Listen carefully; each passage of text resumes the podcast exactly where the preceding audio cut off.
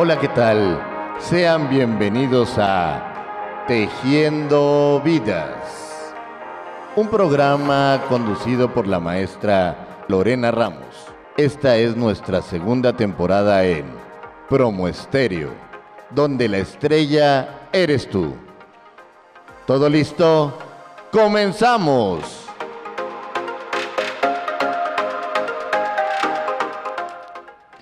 ¿Qué tal amigos? Buenas tardes. Felices de estar por aquí con ustedes en su programa Tejiendo Vidas. Yo soy la maestra Lorena Ramos y el día de hoy venimos con toda la actitud para hablar de un tema eh, muy actual, un tema que se escucha por diversos medios y del cual existen muchas preguntas, ¿no? Eh, sin lugar a duda, eh, tenemos que empezar por hablar del tema de la situación de las mujeres actualmente en México, para que en este marco podamos abordar el, el todo lo que vamos a hablar el día de hoy. Hoy vamos a hablar de la alerta de la alerta de género. ¿Qué es lo que está pasando? ¿De dónde sale? ¿Cuál es su normatividad? ¿Cuáles son los criterios de la Suprema Corte? Temas de acumulación, cómo está en los estados, cómo es que se solicita, cómo procede y bueno, todo el marco jurídico al respecto. Ya saben, nosotros somos eh, Lorena Ramos eh, Tejiendo Vidas. Me pueden encontrar en redes sociales como Lorena Ramos Hernández, como Lora Ramos, Lore Ramos Figura Pública, en Twitter, arroba Lore213004. Y bueno, el día de hoy vamos a hablar entonces de la alerta de género. Pero ¿de dónde sale y por qué es que existe?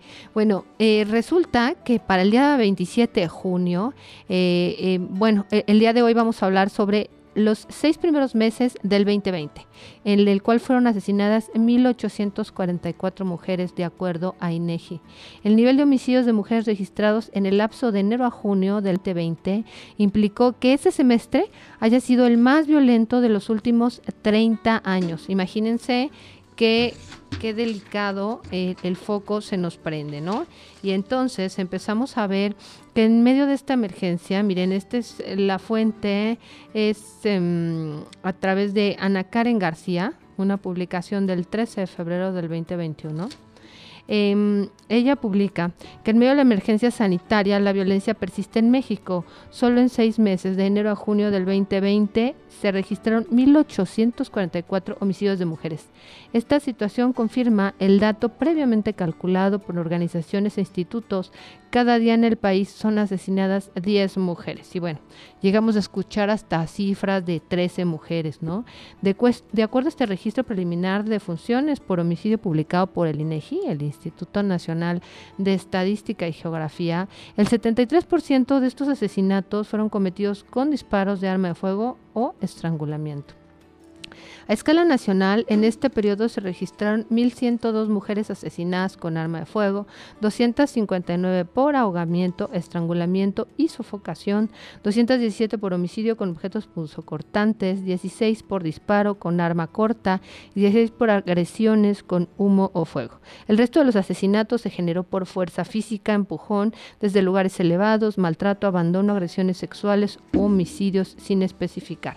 Los registros también evidencian una creciente tendencia a muertes violentas de mujeres, aun con el confinamiento estricto que paralizó gran parte de las actividades y la movilidad, el total de asesinatos de mujeres creció 0.6% en comparación con el mismo periodo del 2019. Y es que lo digo casi cada programa y lo repetimos hasta el cansancio. Esta pandemia tuvo rostro de mujer y es evidente que en todas las cifras de desempleo las más afectadas han sido las mujeres eh, y en este caso lo estamos viendo en los homicidios fue una cifra este, terrible. Este nivel de homicidios de mujeres implicó también que el primer semestre del 2020 haya sido el más violento, al menos de los últimos 30 años. Imagínense que ni siquiera otro tipo de guerras que ha emprendido el gobierno, como la guerra contra el contra el narcotráfico y demás, haya tenido el, el, la misma cantidad de asesinatos, ¿no? Desde el 2009 las muertes violentas de mujeres y de hombres se dispararon de manera significativa. Solo en 2010 y 2011 los homicidios femeninos casi se duplicaron. Esta tendencia solo se revirtió en el 2014, en el 2015 y en el 2016. Hasta el momento la cifra continúa con alzas. Pues bueno, en este marco de hablar del feminicidio y la situación tan triste, tan preocupante en la que se encuentra el tema del, género, pues es que vamos a hablar el día de hoy, porque hemos escuchado en medios, en televisoras, en redes, escuchamos hablar sobre la alerta de género. Y bueno, en realidad, ¿qué es la, la alerta de género? Qué es lo que lleva a un, a un país como nosotros a hablar de un tema de alerta de género. Y pues bueno, tenemos que irnos a la normatividad. La Ley General de Acceso de las Mujeres a una Vida Libre de Violencia es una ley en su artículo primero nos señala que tiene por objeto establecer esta coordinación que debe de existir entre la federación, las entidades federativas, las entidades territoriales, la Ciudad de México, los municipios.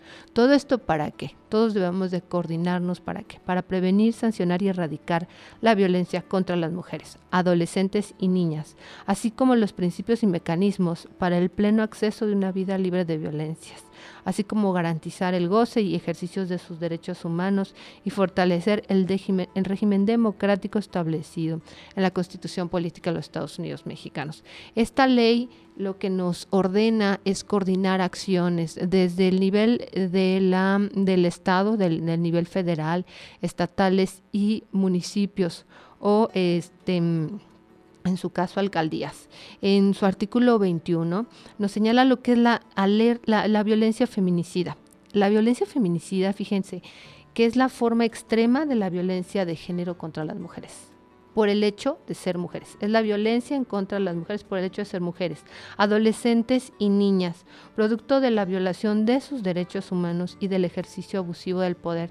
A veces no alcanzamos a vislumbrar este tipo de, de, de sucesos porque no alcanzas a entender que a una mujer la maten por ser mujer.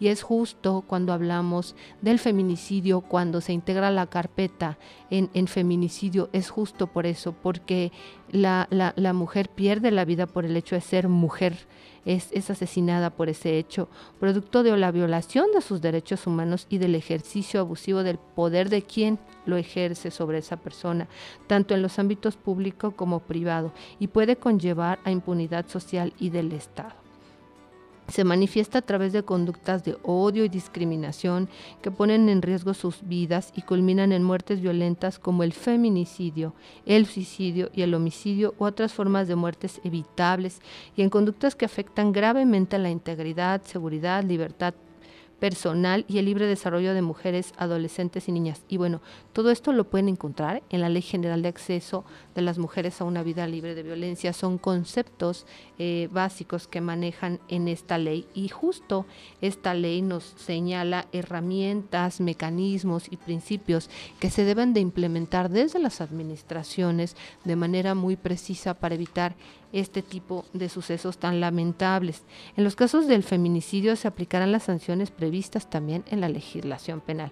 Todo esto es de acuerdo a la ley general, como les señalaba. Y fíjense, es, es importante nuevamente hacer mención también de otro artículo del Economista del 3 de febrero, en donde nos señala que el 2021 cerró como el año con más feminicidios en el país desde el 2015, cuando comenzaron los registros. El Estado de México encabeza la lista de entidades con mayor número de feminicidios, con 145, Jalisco, Veracruz y la Ciudad de México y Nuevo León completan la lista de los estados más violentos para las mujeres.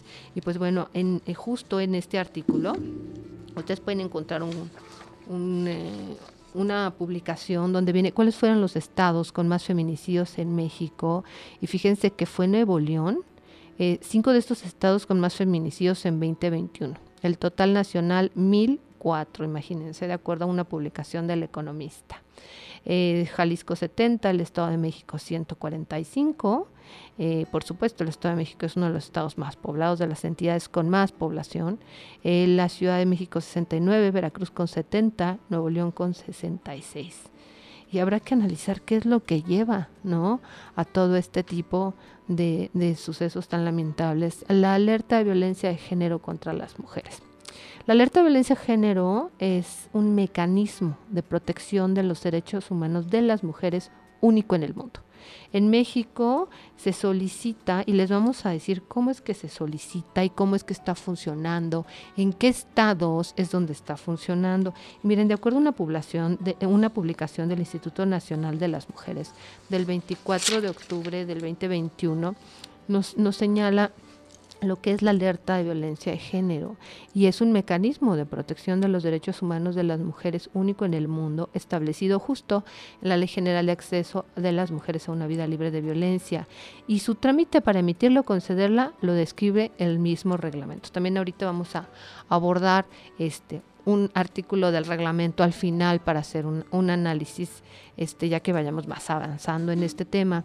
Pero es un conjunto de acciones gubernamentales de emergencia para enfrentar y erradicar la violencia feminicida y o la existencia de un agravio comparado que impide el ejercicio pleno de los derechos humanos de las mujeres en un territorio determinado. Puede ser en un municipio, en una entidad federativa. La violencia contra las mujeres la pueden ejercer los individuos o la propia comunidad, de acuerdo al artículo 22 de esta ley.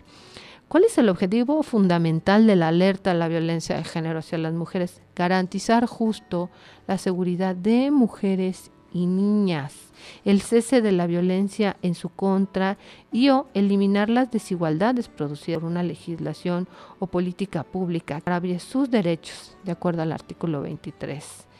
¿Qué es la violencia feminicida? Pues es la forma extrema de violencia contra las mujeres por el solo hecho de ser mujeres. Y es que qué triste cuando hemos escuchado en otros países la forma en la que viven las mujeres como son discriminadas, pero no nos damos cuenta de la situación en la que estamos aquí en México, porque esto se va normalizando, este tipo de conductas, nos damos cuenta ya más los, eh, los comentarios que a veces se escucha por parte, además de otras mismas mujeres, ¿no? Como en los últimos sucesos que hemos visto en las noticias, es qué hacía esa hora en la calle, por qué iba vestida de tal o cual manera, pues que se, se ganó eso por andar así de maquillada, se ganó eso por andar en la calle y somos las mismas mujeres a veces las que normalizamos o tenemos comentarios totalmente fuera de lugar, porque eso no debería de estar sucediendo eh, en ningún lado. Y ni, ni siquiera aquí en México no tendría por qué estar sucediendo, y mucho menos con las mujeres al salir a lo que sea a la calle no tendría por qué estar sucediendo, no tiene por qué ser un peligro el que una mujer salga a realizar cualquier tipo de actividad a la calle, eso no tendría que ser un tipo de peligro o estarse jugando la vida simplemente por transitar o por ir por determinadas, determinados lados, determinadas calles. Y es que ya veremos más adelante todas las acciones que se desprenden a través de una alerta y todas las acciones emergentes que se realizan en cada uno de los lugares, alcaldías, municipios, estados, a partir de la alerta. Una vez que se, se declara la alerta de género, qué es lo que tenemos que hacer en cada uno de los estados. Y bueno, regresamos después de un corte con qué es la violencia feminicida y con toda esta información que tenemos muy interesante. Nosotros nos vemos aquí regresando a Tejiendo Vidas.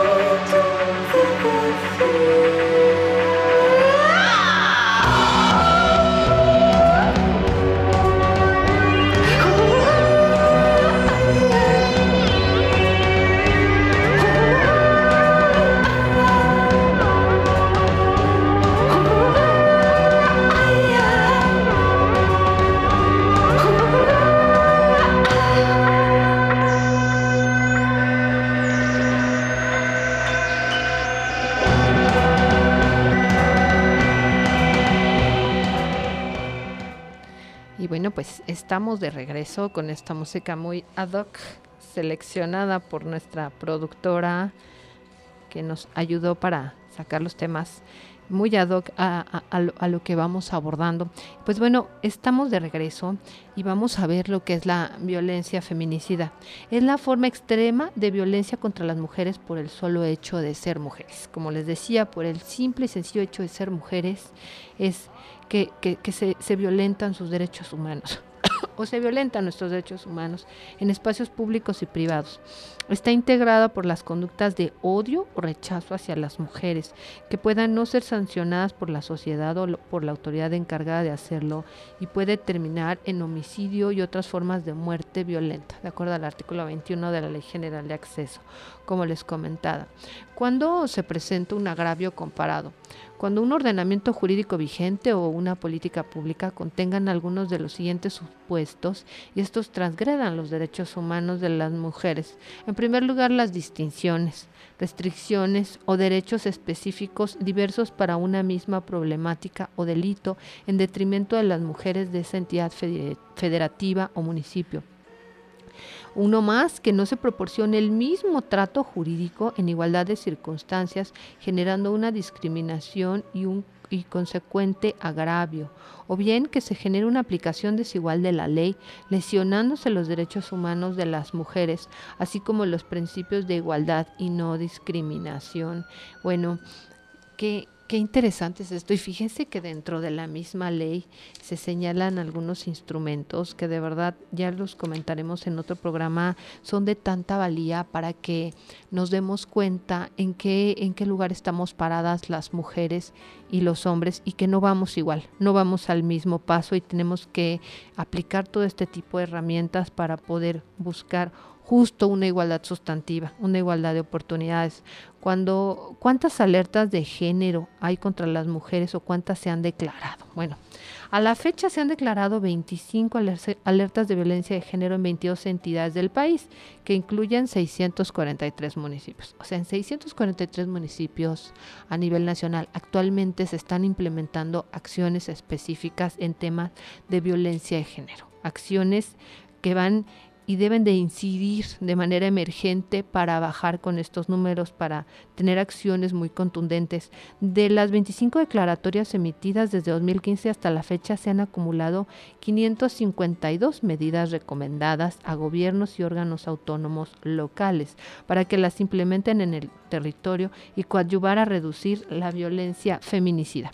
De estas 552 medidas, 208 son de prevención 190 son para lograr justicia y reparación del daño a los familiares, víctimas y sobrevivientes de la violencia feminicida y 154 corresponden a medidas de seguridad. Y bueno, vámonos por estados para ir viendo esta información. Y a ver, bajé también un cuadro del, del CONAVIM justo y se va por estados. Fíjense, por ejemplo, en Baja California, el acuerdo de admisibilidad es de marzo del 2021. Eh, la fecha de declaratoria fue el 25 de junio fecha del 2021 también. Y los municipios en donde hay alerta es Ensenada, Mexicali, Playas del Rosarito, San Quintín, Tecate, Tijuana y el estado de Baja California. En Campeche, eh, eh, se hizo el acuerdo de admisibilidad el 10 de febrero, la fecha de declaratoria el 16 de noviembre y los municipios son Calakmul, Calquini, Campeche, Candelaria, Champotón, Escárcega, Eselchacán y Opelchen, o Hopelchen.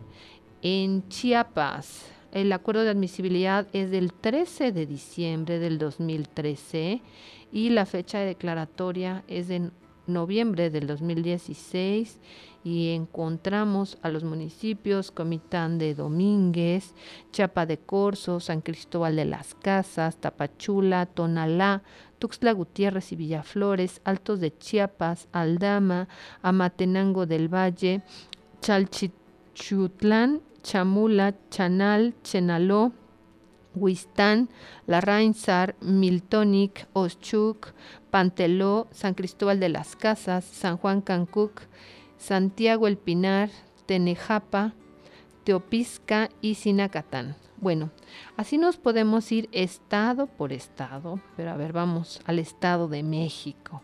En el Estado de México se hizo el acuerdo de admisibilidad en el 2014 y la declaratoria 2015 y se encuentran los municipios de Chalco, Chimalhuacán, Cotitlán Izcalli, Acatepac de Morelos, Iztapaluca, Naucalpan de Juárez, Nezahualcóyotl, Nepantla de Vaz, Toluca de Lerdo, Tultitlán y Valle de Chalco Solidaridad.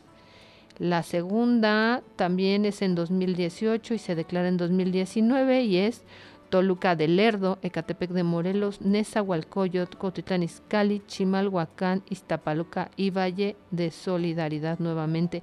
Fíjense que son acciones inmediatas. Lo que sucede con estas alertas son acciones emergentes inmediatas. No son permanentes, no son programas de gobierno, son acciones emergentes. Y como vimos en algunas, hay declaraciones eh, preventivas Mm, le mando un besito a Laurita Rieta. Saludos, amiga. Paloma, besitos. Eugenia, sí, muy interesante el tema de hoy. Saludos, Silvia Ramírez.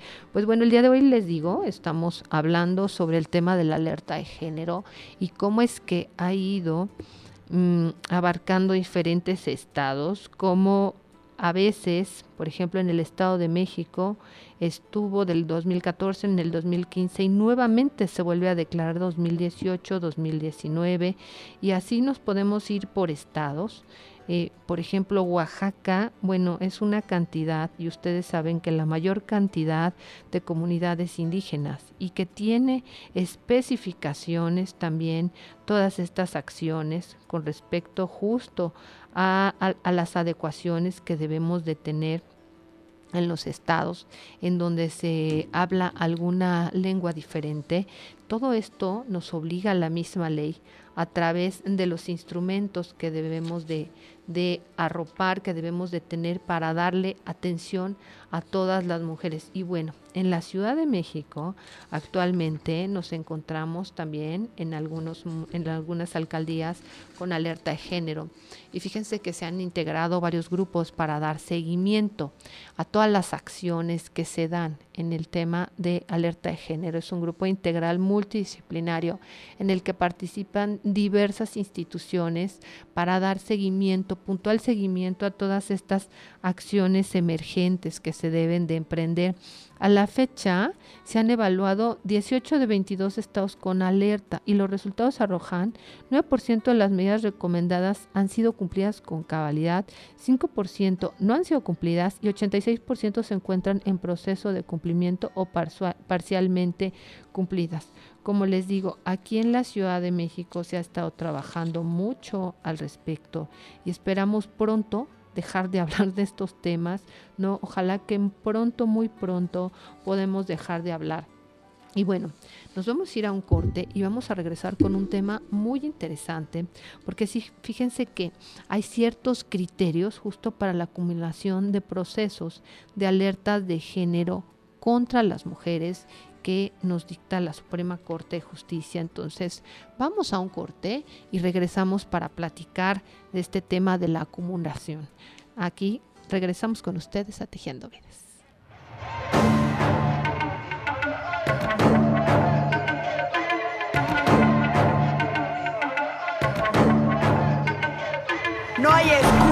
Para cubrir al que abusa. Aquí llegó para molestarte esta intrusa. Todas las que mataste hoy son mi musa. Yo voy a aclararte esas ideas confusas, mente obtusa. ¿Qué importa si llevaba escote o blusa? El problema no es la ropa que usa. Que no eres el culpable, que yo soy una ilusa. Culpable es todo aquel que no acusa. Complicidad se llama este juego. Ya dejemos de hacernos los ciegos. Vamos, cabrón, que yo no valgo tu ego. Vamos, aquí nos están prendiendo fuego. Si se fue de casa, ni una menos. Si se puso minifalda, ni una menos. Si se pintó los labios, ni una menos. Ni una menos. Ni una menos, ni una menos. Si baila reggaetón, ni una menos. Si te dejo por otro, ni una menos. Si vuelve tarde a casa, ni una menos. Ni una menos. Ni una menos, ni una menos.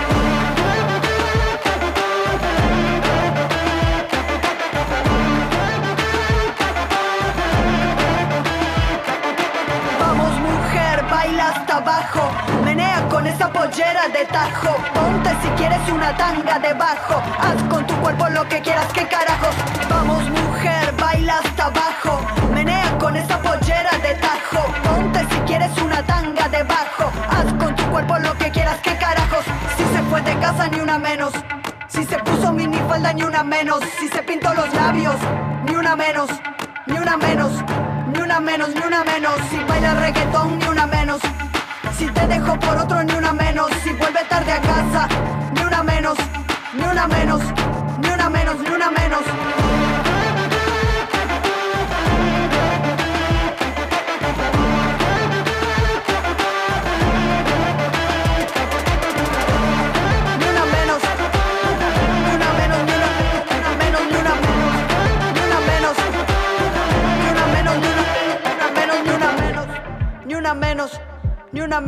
Menos, ni una menos, ni una menos, ni una menos. Ni una menos. Ni una menos, cabrón, ni una menos.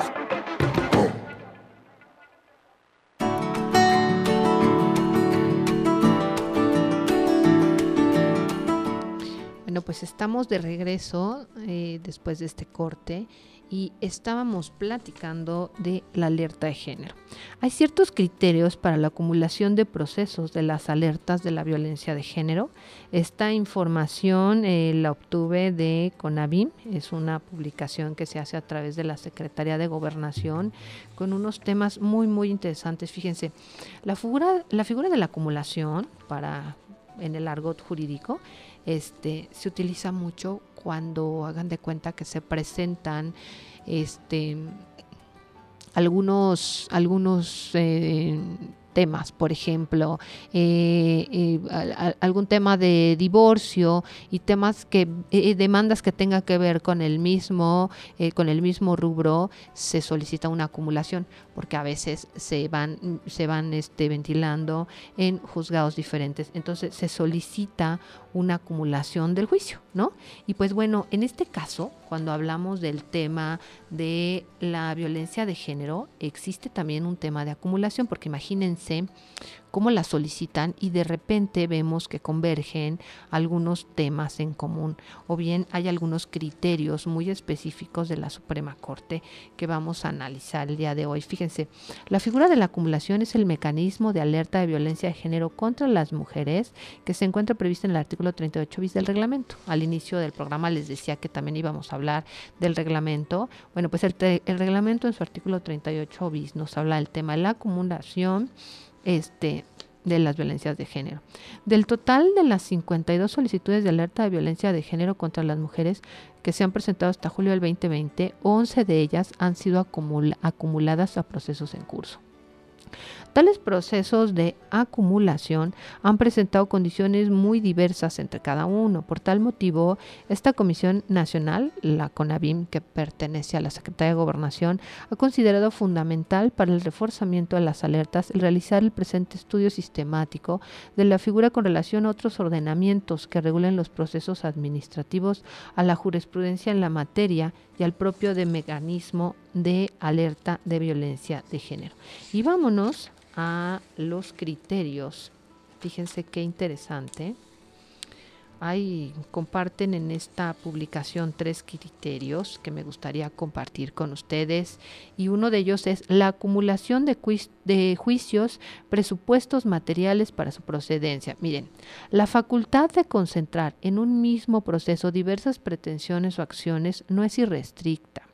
Su procedencia está sujeta a la satisfacción de ciertos presupuestos materiales, a saber, requiere de una identidad subjetiva, que es una coincidencia jurídica entre las partes y el carácter o calidad con que intervienen en el proceso, la competencia del órgano jurisdiccional, así como homogeneidad procedimental que las acciones deban sustanciarse a través de juicios de la misma naturaleza. Como les comentaba, hay juicios que convergen, ¿no? Y que las pretensiones no se contradigan o se excluyan mutuamente. De lo anterior se desprende que el sistema de acumulación de pretensiones en el derecho procesal civil federal exige compatibilidad procesal y material de las acciones entre sí, de manera que cuando el trámite de una u otra sean irreconciliables no será válido decretar la acumulación. Este fue un criterio sobre la acumulación de juicios, presupuestos materiales para su procedencia, para que así procedan. Y el criterio anterior aporta una serie de presupuestos materiales que la primera sala identifica para que puedan realizarse la acumulación de procesos jurisdiccionales y destaca la identidad subjetiva, la competencia de la autoridad que conoce el asunto, la homogeneidad procedimental y que las pretensiones no se contradigan o se excluyan mutuamente tenemos un criterio más, que es la acumulación en el amparo. Para determinar sobre su procedencia debe atender al método de interpretación progresiva del artículo 57 de la ley de la materia. Y este señala que la figura de la acumulación en el juicio de amparo se regula en el artículo 57 de la ley de la materia, el cual prevé su procedencia a instancia de parte o de oficio en los siguientes casos. Primero, tratándose de dos juicios en el que el quejoso y el acto reclamado sean los mismos. Como les decía, el quejoso y el acto reclamado es el mismo, aunque tanto las violaciones constitucionales como autoridades sean diversas, pero con que el quejoso y el acto reclamado sea el mismo, encontramos una, e, e, encontramos una coincidencia. ¿No? El segundo, cuando los sujetos pasivos y el acto reclamado sean los mismos en el juicio de amparo conexos cuando el sujeto pasivo y el acto reclamado sean los mismos en el acto de amparo conexo, aunque los quejosos sean distintos. Ahora bien, Conforme a una interpretación literal de dicho precepto, la acumulación resulta improcedente cuando los actos reclamados no sean iguales. Sin embargo, para determinar respecto de su procedencia debe recurrirse al método de interpretación progresiva toda vez que las normas jurídicas no pueden prever todas las situaciones posibles para adaptarlas al presente en que se aplican, de manera que cuando se trate de actos reclamados que tiendan al mismo propósito. A guisa de ejemplo, la revisión del contrato colectivo en uno, la integral y en otro, solo la salarial. Se configura esta posibilidad, pues si bien no son iguales los actos, existe una íntima conexión entre ellos. Lo anterior, a fin de evitar que se dicten sentencias contradictorias y se hagan efectivos los principios de economía y concentración procesal. Fíjense que aquí se comenta que la utilización del principio de interpretación progresiva es aplicable a los procesos de acumulación en general, salvo que se disponga expresamente lo contrario, precisamente porque de acuerdo a los principios de economía y concentración procesal, es más adecuado acumular dos o más procesos que aunque traten hechos distintos mantengan una íntima conexión o relación entre ellos. Esa era la segunda, em, la segunda aportación por parte, esta me parece que es de la primera sala, la primera que comentamos fue de la primera sala del 23 de agosto.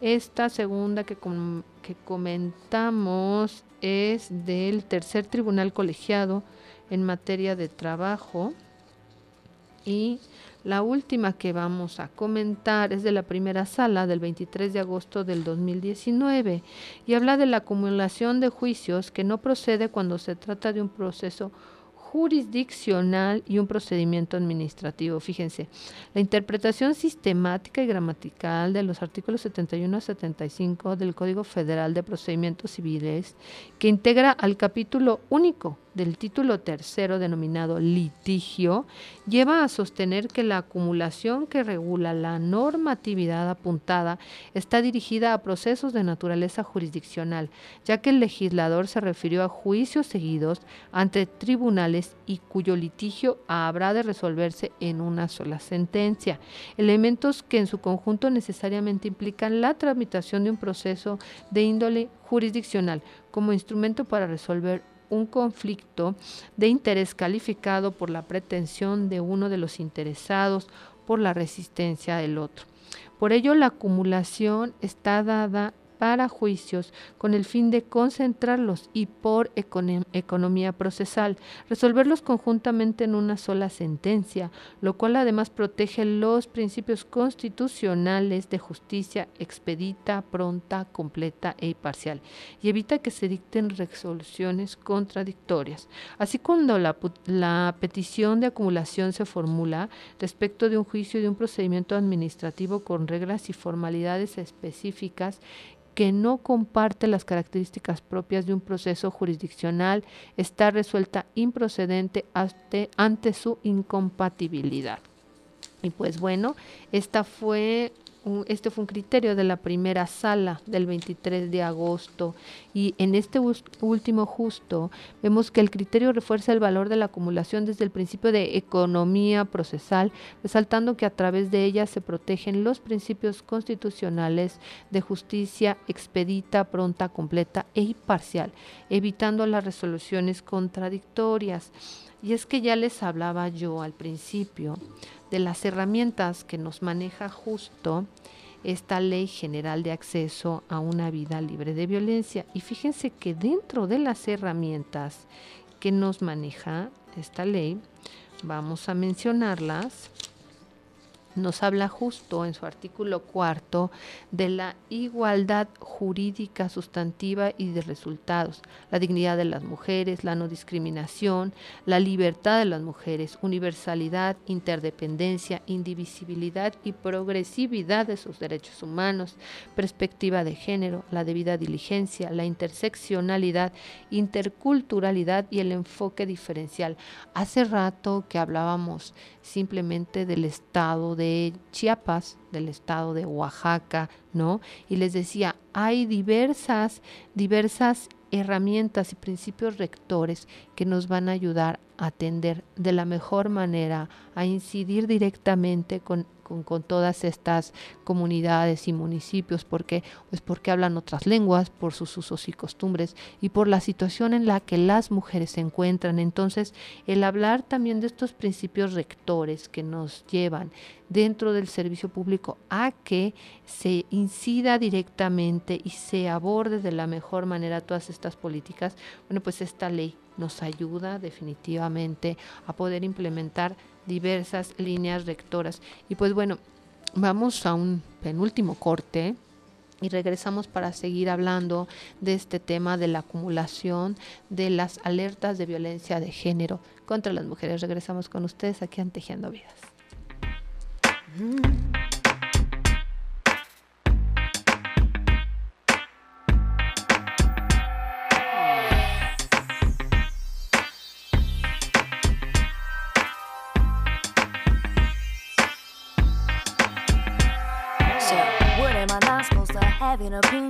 Opinion. Should I keep quiet just because I'm a woman? Call me a bitch cause I speak what's on my mind. Guess it's easier for you to swallow if I sat and smile. When a female fires back, suddenly the target don't know how to act. So here's what any little boy would do. Making up a few false promises. That for sure is not a man to me. It's matter of days for popularity. He said you only get to me through controversy. But now it's time for me to come and give you more to say. This is for my girls all around. The world.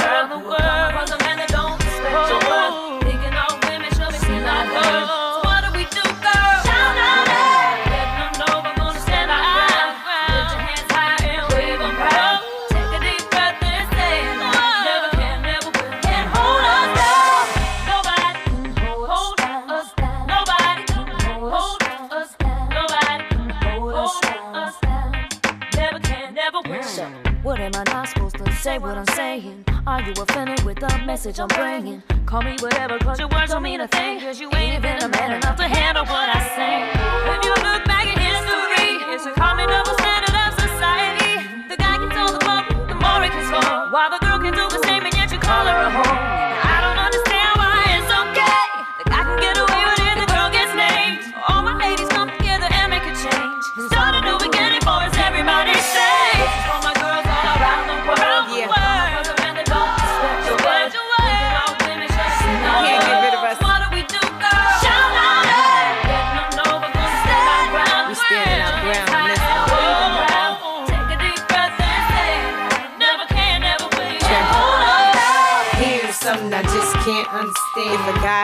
Girls, that he's the man. He could even give us some head and sex or raw. If a girl do the same, then she's a whore. But the table's about to turn. I bet my fame on it. Cats take my ideas and put their name on it. It's alright though. You can't hold me down. I got to keep on moving. Two of my girls with a man who be trying to mac. Do it right back to him and let that be that.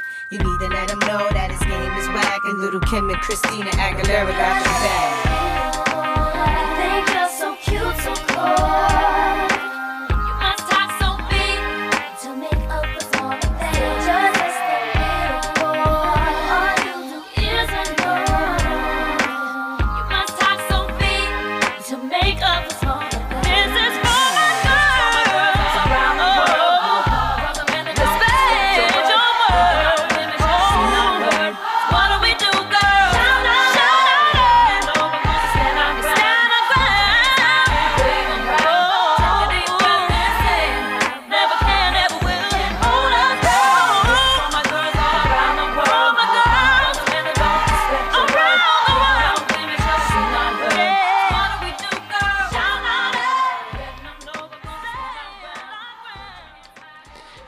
Pues estamos de regreso para acabar nuevamente de, platicar del tema de la acumulación de los procesos en la violencia, de violencia de género.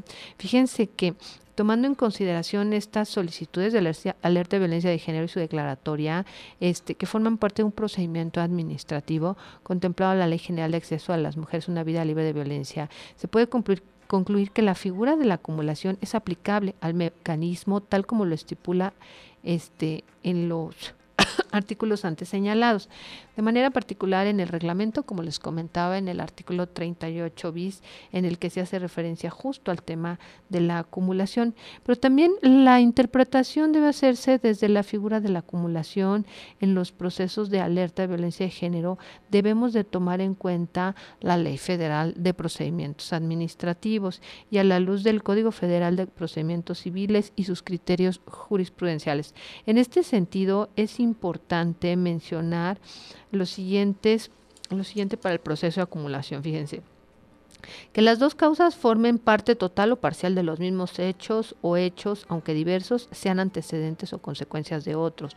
Todo esto es lo que debemos de tomar en cuenta al pensar en solicitar este, una, una acumulación, que se realice antes de la etapa final del procedimiento de la primera instancia, que la acumulación se realice del proceso más nuevo al más antiguo, que exista una identidad subjetiva, o sea, una coincidencia jurídica entre las partes y el carácter o calidad con el que intervienen en el proceso.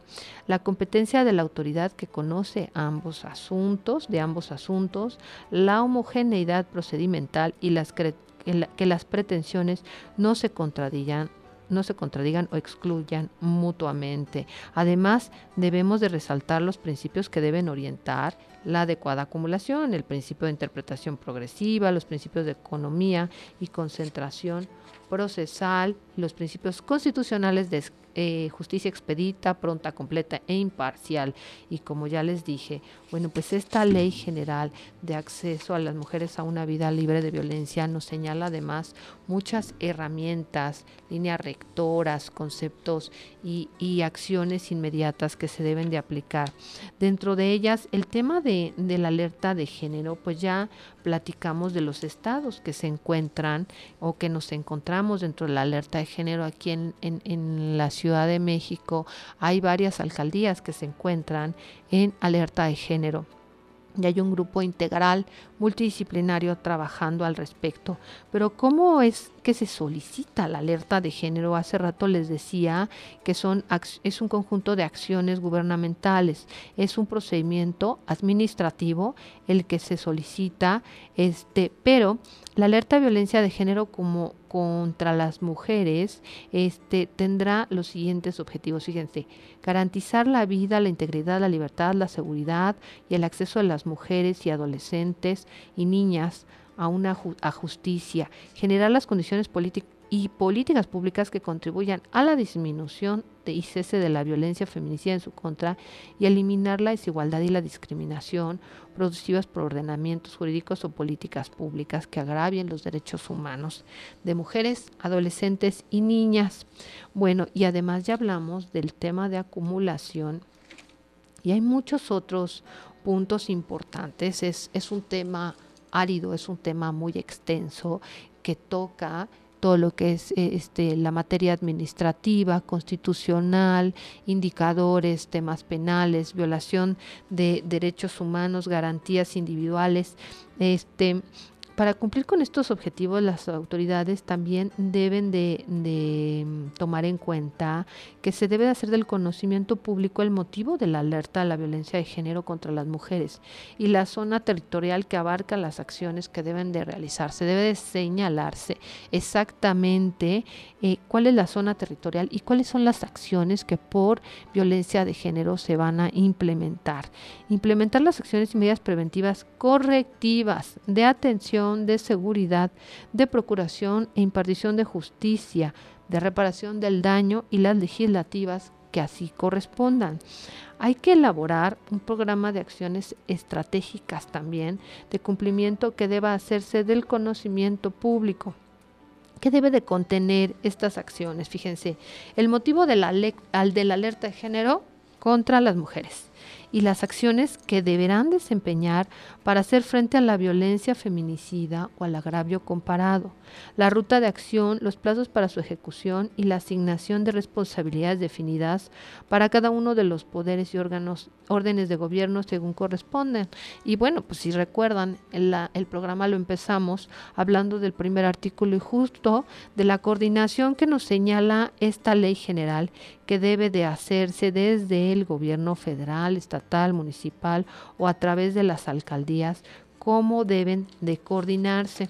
Y creo que un punto importante también que nos ha tocado, que nos, nos, nos faltó abordar, fue los indicadores de seguimiento y cumplimiento. O sea, cómo vamos a ir midiendo los avances al respecto. Bueno, pues a través de indicadores de seguimiento y cumplimiento de todas estas acciones que se deben realizar, realizar por las autoridades en donde ésta se deba, se deba implementar.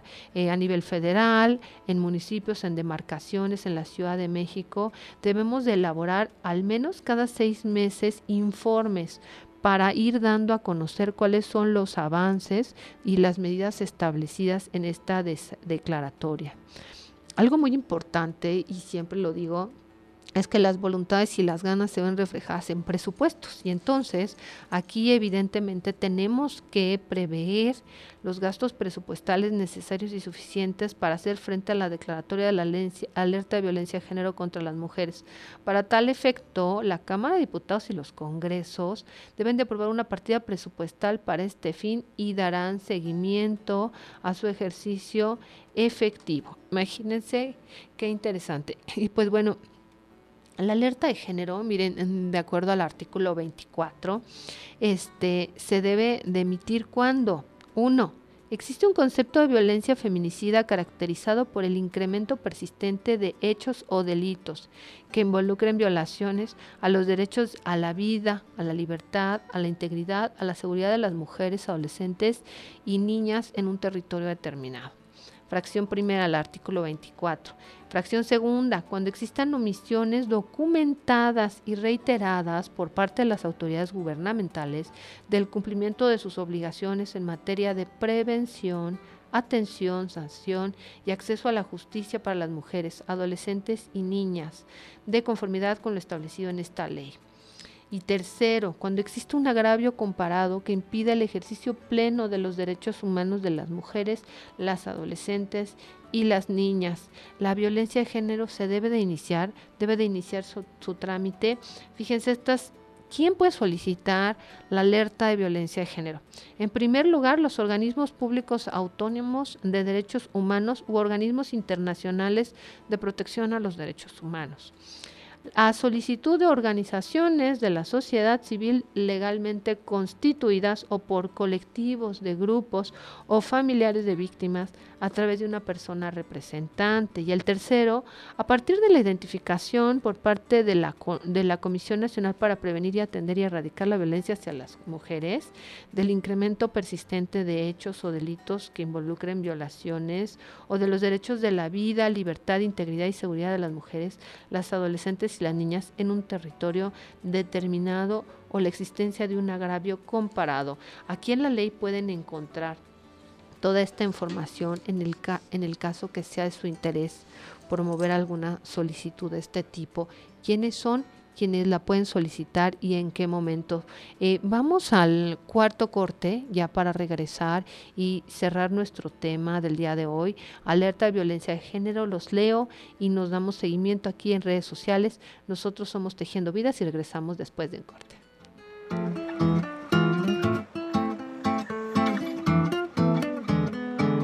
tengo y yo solita me mantengo. Donde quiera voy y vengo. Hago temblar el piso y no pido permiso. Cuando llego no aviso. Una mujer tan dura como yo fue la que me enseñó todo este flow. Esta guaracha, cha cha, pa' mi muchachas que se sueltan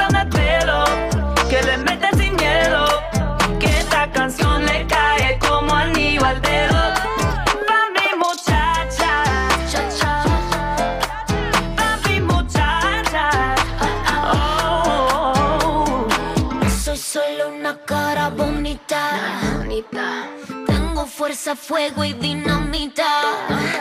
Si estoy flaca o con curva, como sea, a ti te gusta. Ten cuidado con esta mamacita. Consentida, con mi antojo estoy comprometida. De mi sed sé que soy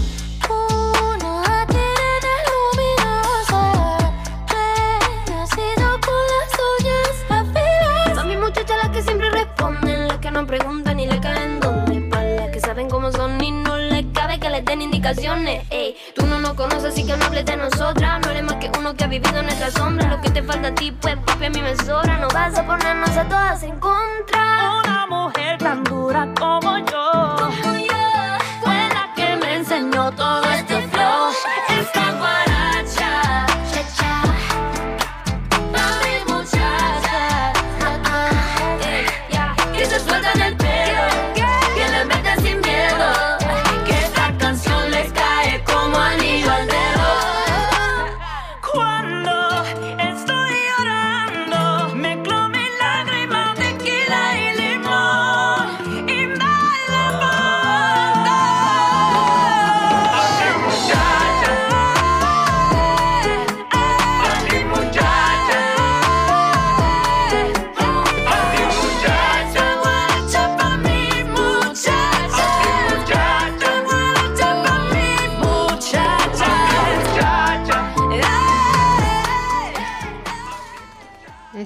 De regreso con ustedes. Qué buena música, mi estimada Eugenia, qué buena música.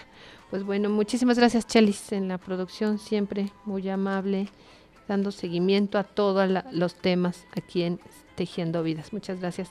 Y pues bueno, regresamos para el cierre del tema hoy que fue muy extenso y yo sé que este tema además es muy árido, es muy pesado porque es muchísima información y convergen varias materias, información muy interesante con respecto al tema de políticas inmediatas, emergentes, sobre todo las acciones que se deben de emprender cuando se declara una alerta de género. Y fíjense, el artículo 24 cuater nos señala que una vez admitida la solicitud de alerta de género contra las mujeres, se debe de conformar un grupo interinstitucional y multidisciplinario. Como les venía diciendo, es un grupo integrado por la Comisión para Prevenir y Erradicar la Violencia contra las Mujeres, el Instituto de las Mujeres y el Mecanismo para el Adelanto de las Mujeres de la entidad federativa sobre la cual se presenta la solicitud de la alerta de violencia, la Comisión Nacional de Derechos Humanos, organizaciones de la sociedad civil, incluidos solicitantes, así como personas, instituciones y demás, y este grupo va dando seguimiento. Este grupo tiene 30 días naturales para realizar el análisis de los hechos de violencia señalados todo eso tal cual se los he ido este, diciendo el día de hoy, viene en la Ley General de Acceso a una vida libre de violencia. La verdad es que me parece que, que debemos de estarla consultando si estamos inmersas en este tipo de temas. Este, de manera muy continua tiene que ser en normatividad obligada para ir viendo exactamente todos estos temas, sobre todo el tema de la alerta de género. Bueno, pues aquí lo encontramos paso a paso. Este, este grupo debe de mm, fundamentar, analizar, valorar y emitir recomendaciones para mejorar la implementación. Y fíjense que me he puesto a revisar algunos, sobre todo de la Ciudad de México, paso a paso que se van haciendo desde senderos seguros, este la, todas las acciones que van haciéndose en la policía, senderos seguros, todas las acciones emergentes que se van implementando, se van reportando ahí y se reúne este grupo y se van reportando todos los avances de manera emergente y muy puntual. Así que, bueno, pues habrá que darle seguimiento en el caso de que nos interese saber qué se está haciendo en nuestro municipio, en nuestro estado.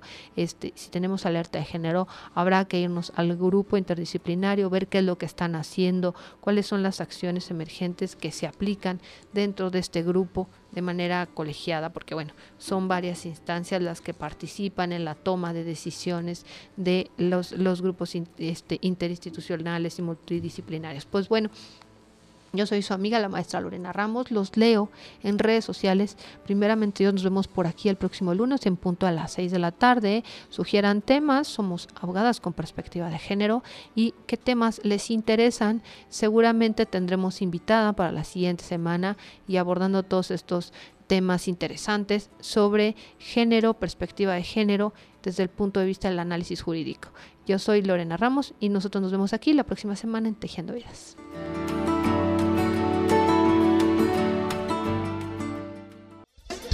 Espéranos la próxima semana. Escúchanos por Promo Estéreo, donde la estrella eres tú.